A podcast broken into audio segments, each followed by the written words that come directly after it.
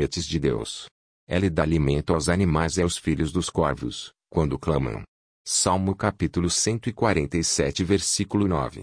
Ao agredir um cachorro que perambulava em seu local de trabalho, causando-lhe a morte, um segurança atraiu sobre si um turbilhão de protestos, ação do Ministério Público, afastamento do trabalho, e teve que dar explicações à polícia.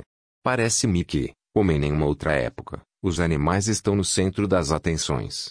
Eles estão na pauta de noticiários, que denunciam qualquer irregularidade no trato dispensado a eles. Há uma ampla variedade de serviços prestados e lojas de produtos exclusivos para eles no comércio. Não tendo sido feitos à imagem e semelhança do Criador, mas cada qual segundo a sua espécie, confesso que acho curioso que eles sejam tratados quase como se fossem seres humanos. Há muita gente necessitada de carinho e atenção, mas que não os recebe em medida igual ao que recebem os animais. Por favor, não me entenda mal. Em casa, já convivemos com três cachorrinhos, presenteados às nossas filhas. Com eles, tivemos muitas chances de refletir sobre sensibilidade, afeto, dedicação e lealdade. Mesmo repreendidos, não se afastavam, mas se aproximavam de nós. Eles têm sua maneira de sentir. Em 2018, o mundo viu o labrador Sully deitado junto ao caixão em que estava o corpo do ex-presidente George Bush, seu dono ilustre.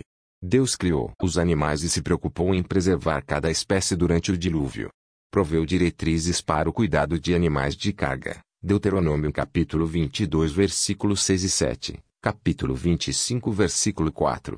Um jumentinho foi utilizado por Jesus em sua entrada triunfal em Jerusalém. Cabe ao homem procurar aliviar o peso do sofrimento que sua transgressão acarretou sobre as criaturas de Deus, em vez de aumentá-lo.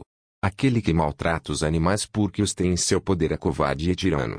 A disposição para causar dor, quer seja nosso semelhante quer aos seres irracionais, é satânica e leite, Patriarcas e Profetas, página 443.